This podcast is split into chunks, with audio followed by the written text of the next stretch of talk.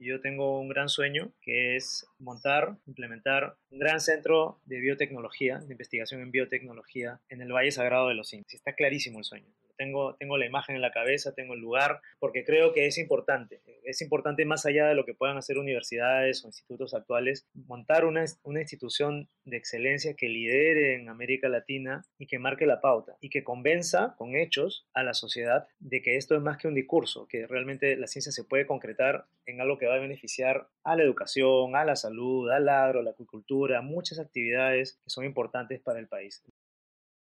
Es biólogo, investigador y docente de la Universidad Peruana Cayetano Heredia. Tiene un doctorado en microbiología e inmunología por la Universidad de Miami, aunque lo terminó en el Instituto Max Planck de Alemania. Estando allá, realizó otro doctorado en neurobiología del desarrollo y genética por la Universidad de Constanza. Vivió más de 20 años en Alemania. A finales del 2014 regresó al Perú y en el 2017 levantó desde cero el Laboratorio de Neurobiología del Desarrollo en la Universidad Peruana Cayetano Heredia. Desde allí busca la cura de enfermedades neurodegenerativas como el Parkinson y el Alzheimer a partir de la investigación con peces cebra, convirtiéndose así en uno de los referentes mundiales en ese tema. Durante esta pandemia, lidera a un grupo de científicos peruanos en el desarrollo de una prueba molecular que permita detectar la presencia del nuevo coronavirus en el organismo en solo pocos minutos. Pero eso no es todo. Una de sus pasiones es la música. Formó una de sus primeras bandas de rock en el colegio junto con Pedro Suárez Vértiz e incluso llegó a tocar junto con la recordada Arena Hash. Su nombre es Edward Malagatrillo y este es el episodio número 2 de Mentes Peruanas. El Comercio Podcast presenta Mentes Peruanas. ¿Cómo evalúas tú, desde la posición en la que estás, el accionar de la ciencia peruana en esta pandemia que estamos atravesando? Bueno, la, la veo con sentimientos encontrados, porque por un lado la pandemia como, así como en el rubro de salud y de economía y de empleo y temas de desigualdad, nos ha revelado que en ciencia estamos muy por debajo de donde deberíamos estar. No tenemos una capacidad científica o tecnológica para hacer frente a estos problemas, pudiendo tenerla, porque es un tema de, básicamente en este momento ya de inversión, porque tenemos ya una mínima masa crítica de investigadores que podrían sacar adelante estos temas. Entonces, por un lado, esa sensación de, decepción, de no, de no estar a la altura del reto, pero por otro lado, hay una sensación muy positiva también. Primero, en primer lugar, tenemos que se ha visto y se está viendo que esta es de alguna manera la oportunidad de visibilizar la ciencia, de visibilizar sus necesidades, de visibilizar sobre todo los aportes que pueden hacer al país eh, de distintas ramas, más allá de, de lo médico, de las ciencias médicas. Y por otro lado, además de esta conciencia colectiva que se está generando y el interés, está el hecho de que la comunidad científica se ha visto cohesionada de alguna manera, por así decirlo, principalmente a partir de las redes, porque como todos hemos estado encerrados, no, no había manera de interactuar físicamente, pero es increíble cómo personas, colegas que, que, nunca se habían comunicado antes o no se conocían personalmente, de pronto han entablado contacto y han buscado maneras de cooperar para investigar y ayudar de alguna manera eh, en la lucha contra la pandemia. Y esto me ha tocado a mí también. O sea, de, pronto, en los primeros días cuando llegaba el virus al Perú, se dieron muchas llamadas entre colegas que apenas nos conocíamos y ha sido muy fructífero, muy valioso. Esto se ha propagado también al ámbito de las redes sociales, en donde se ha generado una sensación de comunidad. Los peruanos que trabajamos aquí, los peruanos científicos que viven en el resto del mundo, han logrado a través de, por ejemplo, Twitter, una plataforma para para comunicarse, para enviar información, para hacer sugerencias, para hacer preguntas de cómo están las cosas acá y eso nos forzaba a quienes estamos aquí a evaluar mejor las cosas para poder presentarlas y eso ha sido en general muy muy fructífero, un paso que nos, nos, acerca mucho a ser una comunidad que podría llegar a hablar en el contexto nacional con una sola voz, algo que no ha pasado todavía porque no tenemos vocería, no teníamos esa sensación de cohesión, así que hay un lado muy positivo y hay un lado que lo tomo quizás como un reto, ¿no? un reto a mejorar. ¿Considerarías que de repente esta situación tan particular pueda servir para cambiar la relevancia de la ciencia en la sociedad peruana o falta algo más? Falta mucho más. Es un, es un gran paso, es una gran oportunidad. Esperamos no se desinfle, no se caiga. ¿Y por qué te digo que se puede caer o se puede desinflar? Pues porque lamentablemente el Perú no tiene, o sea, nuestra sociedad, nuestro Estado tampoco, no tiene una cultura científica suficientemente rica como para acoger desarrollos de la ciencia que podrían llevarnos a cambios sustanciales. No sé si se entiende, pero el, el, nivel de entendimiento de cosas muy básicas de la ciencia tendría que estar ya muy enraizado, muy internalizado en la población, en la gente, en los gobernantes, en los ministros, en los funcionarios, para que se traduzca un apoyo real, porque mientras no se comprenda, no, no se va a poder avanzar. Entonces, si tú te fijas, la coyuntura actual, pues claro, hay muchos científicos comunicándose a través de los medios, se, se, les pregunta mucho por la situación, con cierta esperanza, pero yo veo eso más bien como un interés por la ciencia, un interés por algo que todavía no se entiende bien. Y el caso, por ejemplo, este triste caso que acaba de ocurrir de, un científico que no era científico aparentemente, fue entrevistado por casi todos los medios de prensa de Perú, pues es un reflejo más de esa falta de cultura científica, porque en un país quizás con, con más cultura científica se hubiera podido detectar esto antes de tiempo, o se hubiera podido, digamos, descifrar que no se trataba, pues, de, de, una fuente a la que habría que prestar atención. Entonces, resumiendo, sí hay un interés por la ciencia que nos puede llevar a decisiones políticas, ¿no? Si la gente se interesa por esto, el político lo va a recoger, estamos prontos a elecciones, sería un punto interesante. Pero para que sea sostenible, es importante también que esta nueva comunidad científica que ha surgido, cohesionada, fortalecida a partir de la crisis COVID, haga sentir su voz, divulgue mejor y haga entender que la ciencia es parte del día a día y no una actividad que se, se desarrolla necesariamente en laboratorios, otras puertas cerradas. Mucho se habla de que la situación en la que estamos pasando, una de las eh, soluciones que podría haber es que se destine más presupuesto para la ciencia. ¿Tú crees que solamente eh, se requiere eso o qué otro tipo de transformación es la que hace falta? Mira, no es lo único, pero es sumamente importante, está clarísimo. Y, y, y esto ya se ha hablado hasta el cansancio, el porcentaje del PBI que Perú destina a la inversión en ciencia y tecnología está por el punto 12%, punto 12% del PBI, que es ínfimo comparado a países desarrollados que pasan el 2% o llegan al 3%. Entonces, definitivamente ese es un punto a tratar.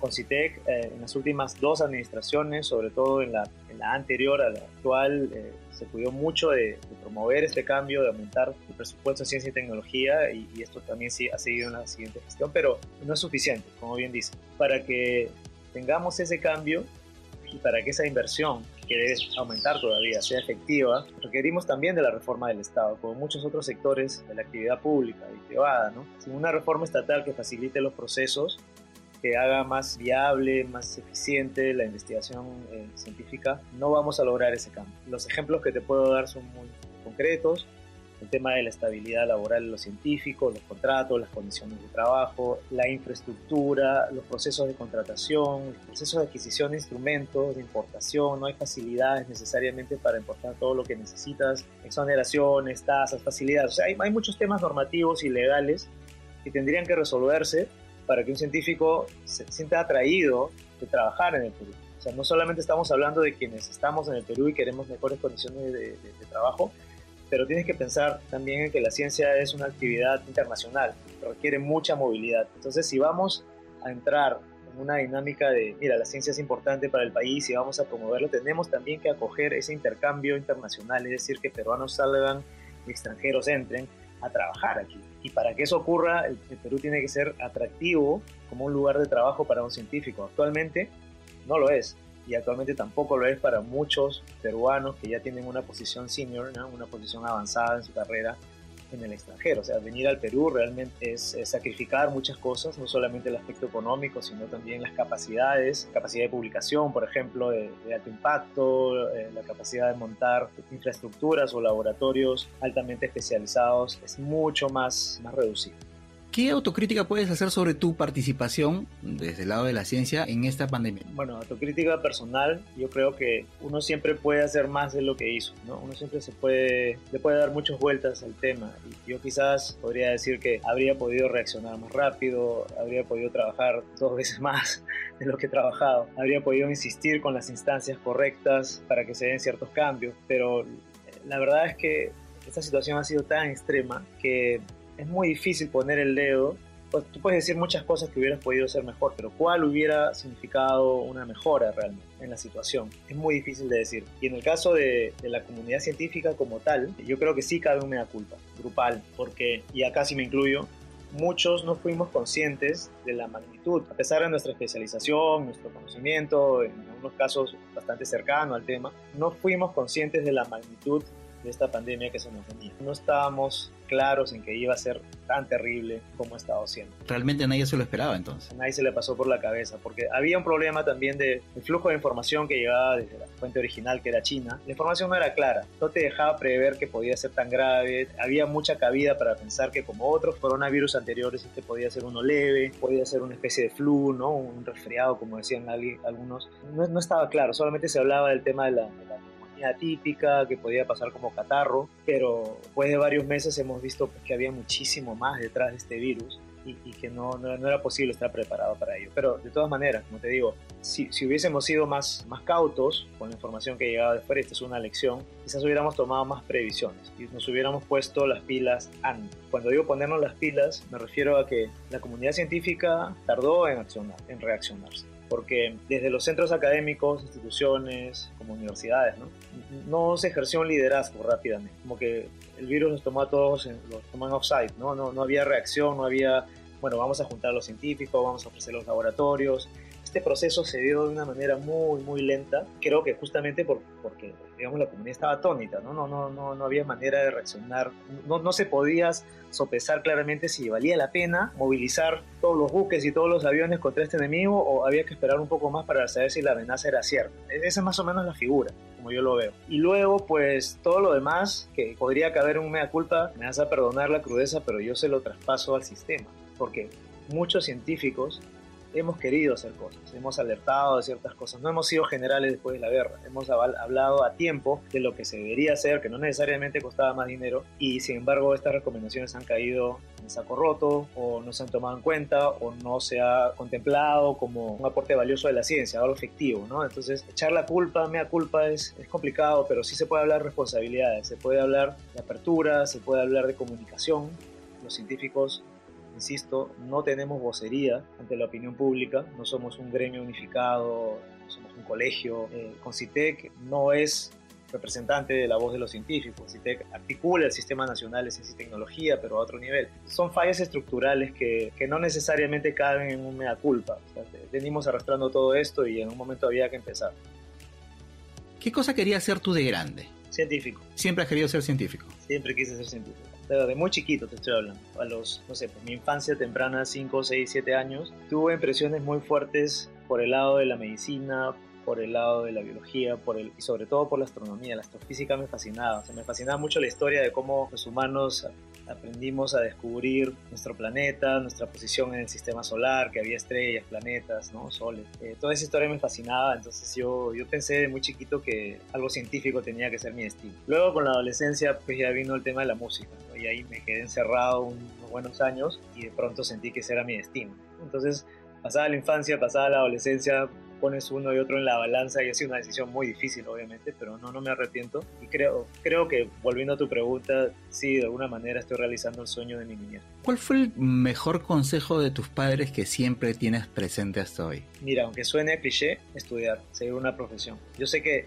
eso ha cambiado mucho en las últimas décadas y quizás antes todo se reducía a ser un profesional o un universitario o no, eso dividía a la gente en dos y ahora hay muchas muchas más opciones, obviamente. Pero claramente, si quieres ser un científico de carrera, tienes que ingresar a un sistema académico formal.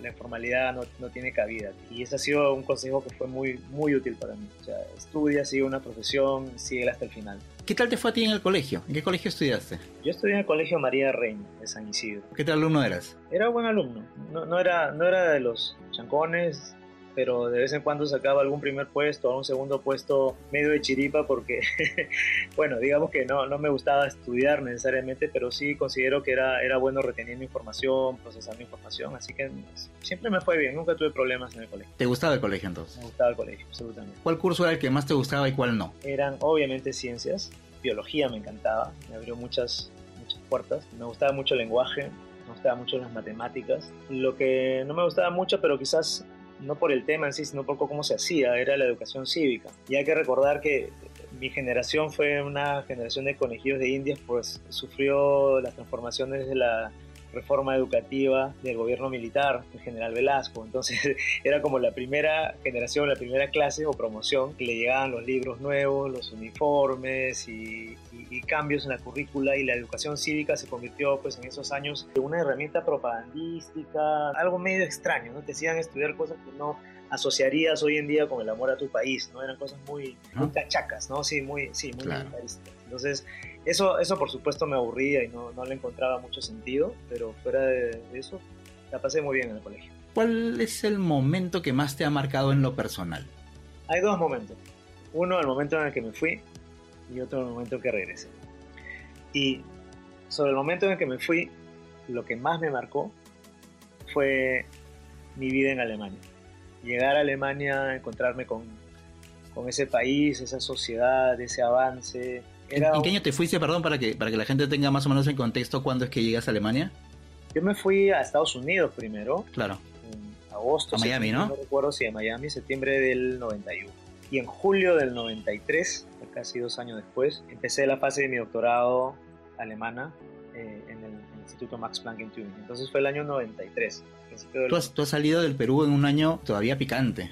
Sí, sí, por supuesto. O sea, no, de lejos no, no, estaban las cosas todavía solucionadas, empezaban a encaminarse, pero con decirte que el día de mi despedida o la noche de mi despedida regresaba a mi casa y estalló una bomba casera delante de mi auto mientras manejaba. O sea, a ese nivel, ¿no? O sea, la, la, violencia, la inseguridad, eh, la problemática del terrorismo, la hiperinflación eran cosas de la vida diaria.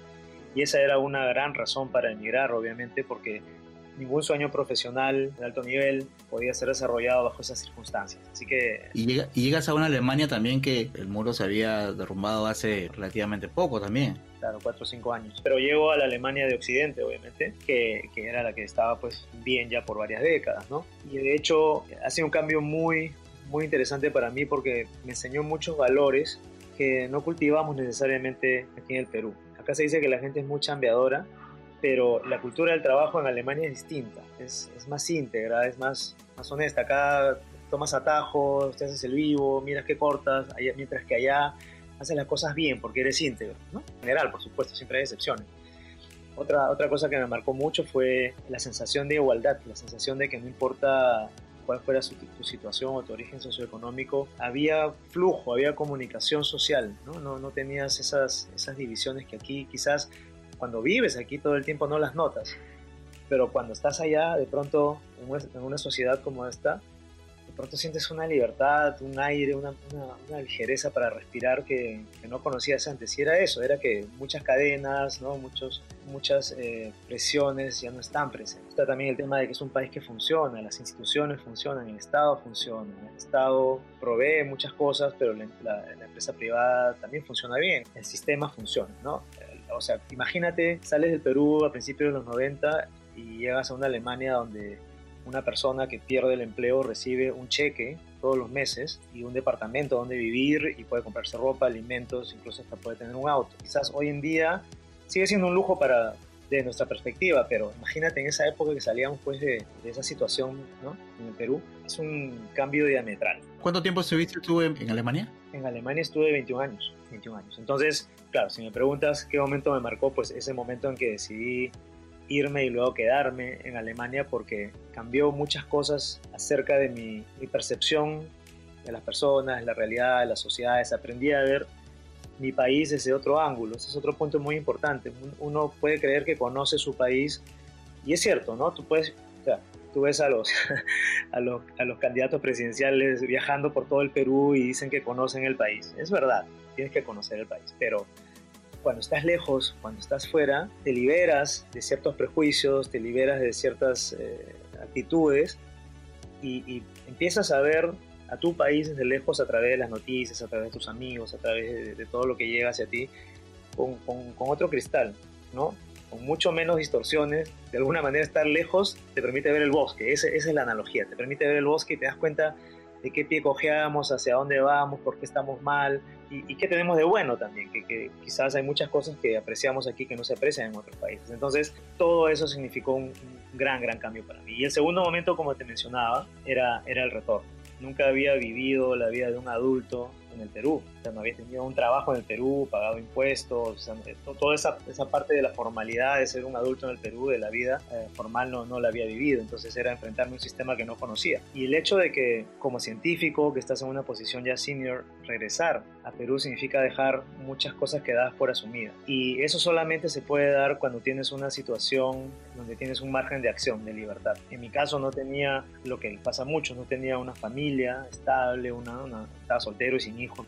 Creo que eso fue un, factor importante, ¿no? un, margen de acción que me permitió tomar esta decisión. Eh, el otro punto era que estaba a puertas de, del último peldaño de la carrera, que era convertirse en profesor principal. Puede hacer un grado que se llama habilitación en Alemania, que te permite justamente ser profesor principal. Entonces hice todo eso y en ese momento tenía que cambiar de ciudad, porque ¿En qué universidad estabas haciendo? Yo estaba en la Universidad de Constanza, en la ciudad de Constanza, que es una de las universidades de élite de Alemania y en biología sobre todo tienen una gran reputación. Pero allá el sistema académico es muy interesante porque fomentan la movilidad lo que quieren evitar es endogamia, es que la gente se quede toda su vida en una sola universidad cuando hace carrera. Entonces puedes hacer pues el doctorado, todas las fases de investigador, ¿no? Investigador pues junior, que, que, empieza jefe de grupo, profesor asistente asociado, pero cuando haces esta habilitación ya para convertirte en profesor principal, si lo logras, lo que toca es salir de esa universidad. Entonces yo estaba en esa situación que tenía que dar ese cambio dentro de Alemania, por supuesto. Pero consideré pues que sin mayores ataduras personales y con esa libertad y con el hecho de que tenía que de todas maneras vivir un cambio en mi vida, dije, bueno, quizás esta es la oportunidad y la última oportunidad que tengo porque si doy este siguiente paso en Alemania ya es muy difícil que regrese. Así que decidí tomarlo como un reto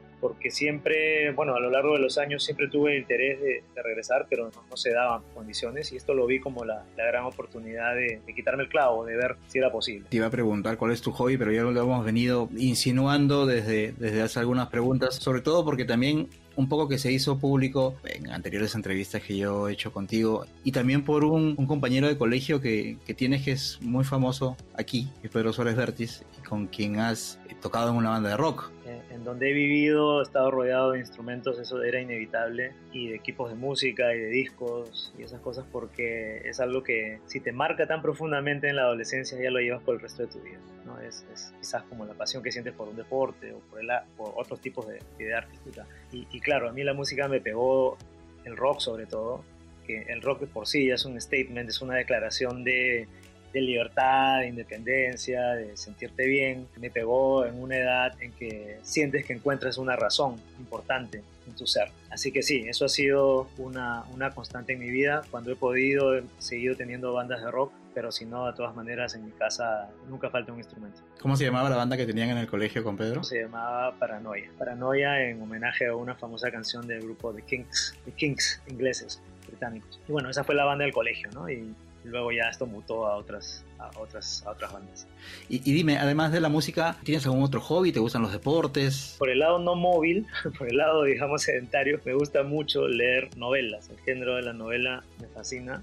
Me gusta mucho ver películas, cine, pero no tanto cine comercial, que claro que lo disfruto, pero me gusta pues ver películas en las cuales te quedas pensando mucho tiempo, ¿no? Te, te absorbe y te quedas pensando y, muchas preguntas que responder. Por ese lado. Por otro lado, deportes, correr, nadar, básicamente eso.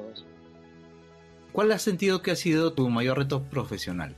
El primer reto fue afrontar la carrera posgrado, ¿no? PhD fuera de mi país. La segunda fue, terminando eso, decidir hacer la carrera profesional fuera, en un sistema completamente distinto, mucho más exigente, universidad de élite, eh, idioma distinto, cultura distinta. Y el tercer reto fue, obviamente, retornar al Perú para montar este, este laboratorio con mucha ambición, con ganas de darle mucha proyección internacional y hacer algo diferente, lo cual ha funcionado, de cierta manera, ha funcionado bastante bien, creo, no del todo, pero ha funcionado bastante bien. Y luego viene este ya este reto enorme que es, que es la pandemia. Y te contaba que la coyuntura era determinante, no era solamente que nos afectaba a todos el virus y la enfermedad, sino que como científico tú siempre sientes que puedes aportar, sobre todo como científico en ciencias de la vida, ¿no? Si tienes un doctorado pues en microbiología aún más, ¿no? En virología, imagínate. Entonces, eh, sentir que no podías hacer nada es, estar atado de brazos y de pronto que se abra la oportunidad de, de ayudar. Uno de los aspectos que yo considero básicos para el manejo de la pandemia, que es el diagnóstico, le dio una trascendencia enorme a todo este proyecto. Dejó de ser un proyecto más, como muchos otros en los cuales tú consigues financiación, te vas al laboratorio, trabajas, consigues resultados, a de pronto convertirse en una, en una esperanza para ti mismo de, lograr un aporte que pueda ayudar a tu país. O sea, de pronto ya la ciencia dejó de ser mi pasión y mi hobby, se convirtió en la posibilidad de darle algo a mi país, algo concreto a mi país. creo que eso le da un significado completamente inesperado. ¿Cuál pasaje justamente de tu vida profesional consideras que ha sido el más complicado? Son más de 25 años, creo, tengo que pensar. Mira, la, la, vida académica, cuando trabajas en ciencias experimentales, está llena de frustraciones todo el tiempo. Muchas veces son experimentos que no funcionan bien, muchas veces son, son limitaciones a tu carrera profesional por la institución, por las personas que te rodean. Es difícil, voy a pensar un poquito más. Creo que ya, ya encontré el punto. Tú me preguntabas cuál, cuál ha sido la, la mayor dificultad de mi carrera académica, ¿no? Y creo que tienen que ver con el Perú, tienen que ver con salir del Perú y con regresar al Perú. Porque salir al Perú, como ya te conté, era, era muy difícil, que te tomen en cuenta, que te acepten, ¿no? Eso fue una, algo que pudo cambiar mi vida. Si, si eso no salía bien, yo pendía de un hilo, pues eh, no hubiera tenido la carrera que tuve, definitivamente. Luego, el tiempo que estuve fuera, tuve muchas dificultades en mi carrera, porque así es la carrera del científico, vives del, del 10% de cosas que te funcionan. Pero digamos que fue una carrera bastante, bastante promedio en el sentido de que sin mayores sobresaltos tú, tú avanzas en tu carrera. Pero luego la dificultad fue efectivamente volver a Perú y encontrarte con un sistema que no estaba hecho para lo, para lo, que tú querías hacer. Entonces tenías que de alguna manera generar tú las condiciones, moverte en un mundo de contactos que no existían porque no habías estado en el Perú 21 años en, y en una sociedad en la que todo funciona con contactos a diferencia de países desarrollados. Esto fue una gran dificultad. No, no, no es algo puntual que puedo, no puedo poner el dedo y decir fue este experimento, esta persona, pero fue en general la situación, enfrentar la situación. Y ahora, más recientemente, el sacar adelante, por lo menos hasta donde hemos llegado ahora, que es estamos validando el prototipo de la prueba molecular, haber sacado adelante este proyecto. Realmente nunca me imaginé que pasaríamos por tantas, tantas vicisitudes, ¿no? Y, y tú lo, lo, lo, podrías ver, no sé, pues lo podrías ver como paradójico, porque tú dices, caray, hay, hay científicos en el Perú, y olvídate de mí, estamos hablando en general, ¿no? De, de quienes pueden aportar y han aportado, que pueden entregarle una solución concreta al país. Entonces tú esperarías que, está bien, está claro que es una solución importante, entonces deberías conseguir los recursos de una manera rápida, efectiva, relativamente fácil. Pues esto no se dio. Fue una, una lucha, una brega, convencer a los inversionistas, a los donantes de que esto era importante y que era factible. ¿no? Y ahí vamos a tocar el tema de la credibilidad del científico en el Perú, justamente porque no se entiende, decíamos, bueno, ¿realmente podrán hacerlo? Esa fue una incertidumbre clave. Eh, luego entramos al laboratorio finalmente, después de todas las trabas burocráticas, eh, y esa parte sí funcionó perfecto, de maravilla, lo hicimos bien, lo hicimos rápido, pero ahora viene el siguiente reto, que es viabilizar eso, ¿no? que, que ese producto se escale, se distribuya a nivel masivo, está fuera de nuestras manos, y sin embargo, a pesar de la importancia que podría tener, no sientes que los actores de la sociedad y del Estado se conjugan para que esto sea realidad. Tú tienes que salir a tocar las puertas, a preguntar, a pedir que se haga algo que nunca se ha hecho, que se cambien las normas. Entonces, eh, eso, eso en su conjunto es una gran dificultad, es un gran reto. Bueno, ahí lo dejo, ese es realmente probablemente el, el la mayor, no sé, el mayor, no, no quiero decir obstáculo porque es negativo también, pero es, sí, el mayor reto, la, la, la muralla más alta que está tocando afrontar, porque además siento poco la responsabilidad, bueno, en mi rol de científico ya un poco mayor, senior, tengo la responsabilidad de, de dejar bien el nombre de, por lo menos mi parte de la comunidad científica, de abrir un camino, de enseñarles y mostrarles a los científicos jóvenes, a los niños que esto es posible, que vale la pena. Entonces hay, hay mucha responsabilidad personal en juego. Tú sientes que, que tienes que sacar esto adelante de todas maneras por muchas razones. ¿Cómo ves tu futuro profesional? Mira, soy profesor investigador en una universidad de prestigio en el Perú. Creo que mi futuro como investigador está relativamente seguro, aunque no sabemos qué va a pasar finalmente con esta pandemia, sus efectos, pero por ese lado yo lo veo como una situación bastante segura, pero están los retos profesionales que todavía tengo. Yo tengo un gran sueño que es montar, implementar un gran centro de biotecnología, de investigación en biotecnología en el Valle Sagrado de los Incas. Está clarísimo el sueño. Tengo, tengo la imagen en la cabeza, tengo el lugar, eh, porque creo que es importante. es importante más allá de lo que puedan hacer universidades o institutos actuales, montar una, una institución de excelencia que lidere en América Latina y que marque la pauta y que convenza con hechos a la sociedad de que esto es más que un discurso, que realmente la ciencia se puede concretar en algo que va a beneficiar a la educación, a la salud, al agro, a la agricultura, muchas actividades son importantes para el país. Entonces, eso yo lo consideraría un, un legado, algo, algo importante y un reto profesional. Así que si me hablas de mi vida profesional, el día a día yo creo que se va a mantener, pero el reto es ese, ¿no? E, e, eso es lo que yo quisiera lograr. Tres libros que tú consideres o que podrías recomendar para que alguien se interese por los temas de ciencia. Cosmos, Carl Sagan. El otro es Una breve historia del tiempo, Stephen Hawking. Y definitivamente El origen de las especies, de Charles Darwin. ¿Qué tres libros o autores son los que más te entretienen o te han entretenido? Mario Vargas Llosa me ha acompañado por mucho tiempo, sobre todo cuando viví fuera de Perú. Es un autor de mis preferidos por el significado que tiene también, por el poder analítico que tiene. Eh, siguiendo con el boom, tenemos a, a Gabriel García Márquez. Quisiera darte un ejemplo no latinoamericano. Estoy pensando qué otros autores me llamaron mucho la atención. Ah, pues Saramago, José Saramago, muchísimo porque es una lectura muy inteligente, muy crítica, como te mencionaba hace un momento, es, es, un libro como, como las películas que te dejan pensando y que cambian la realidad, ¿no? ¿Qué tres cantantes o grupos son los que más te gustan? Bueno, soy hincha de los Rolling Stones desde siempre y hasta siempre. Un rolinga, como dicen los argentinos. Luego está... que escoger con mucho cuidado. Para darle un giro brutal, porque también es algo que me ha influenciado mucho en la manera de percibir la música, Bach Johann Sebastian Bach.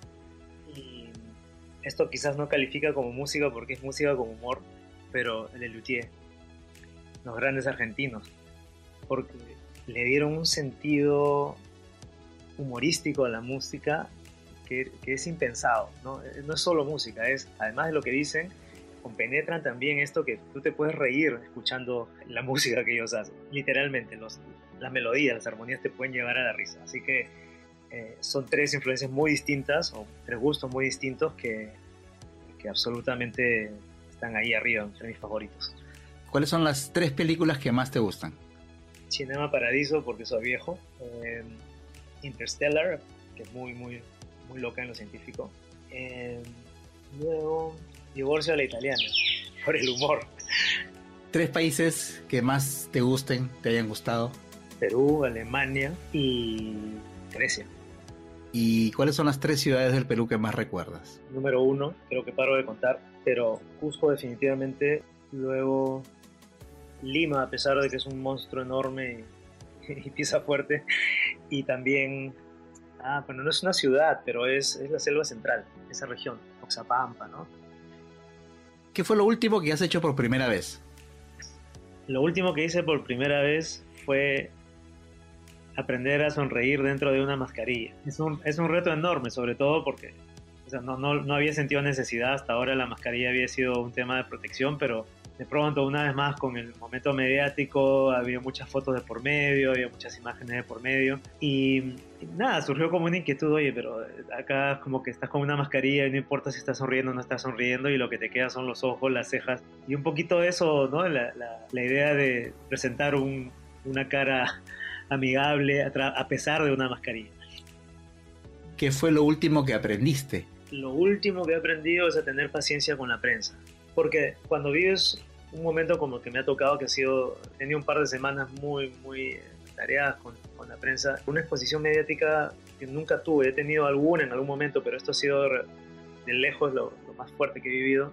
Y uno puede pensar, ah, qué bonito, sales en la tele, pero no, es un estrés enorme porque todos los pedidos son inmediatos y tú estás tratando de trabajar al mismo tiempo. Entonces tienes que sopesar, bueno, es importante visibilizar las cosas que haces y, lo que te ayuda a llegar a la meta, pero por otro lado tienes que concentrarte, enfocarte, no darle tanta atención a estas cosas. Así que todo ese balance pasaba por entender qué cosa querían los periodistas y por qué era importante y, y hacer paciente con ellos. Entonces eso ha sido un aprendizaje muy, muy interesante. ¿Qué cosa es lo que te ha hecho morirte de risa por última vez? Ver los monólogos de Marcos Munstock cuando falleció hace poco, el, integrante de La Lucía, ¿no? El, el, monólogo más, más conocido. Partido de risa recordándolo con mucho cariño, pero, pero es imposible, o sea, tú estás con un poquito con la pena de que se te muere un héroe más y de pronto lo ves en acción y, y hace lo que mejor sabe hacer, ¿no? Te destornilla de risa y eso es maravilloso. ¿Cómo quisieras que te recuerden? Como alguien que dejó algo útil a su país, a los jóvenes. Eso. Así de sencillo. Tú lo puedes definir de muchas maneras, pero es que te recuerdan con, con, con, con una obra, con algo que quedó. Este fue el segundo episodio de Mentes Peruanas, una serie de podcast producida por el comercio para conocer un poco más a fondo a las figuras representativas de la escena científica nacional. Mi nombre es Bruno Ortiz, gracias por escucharnos.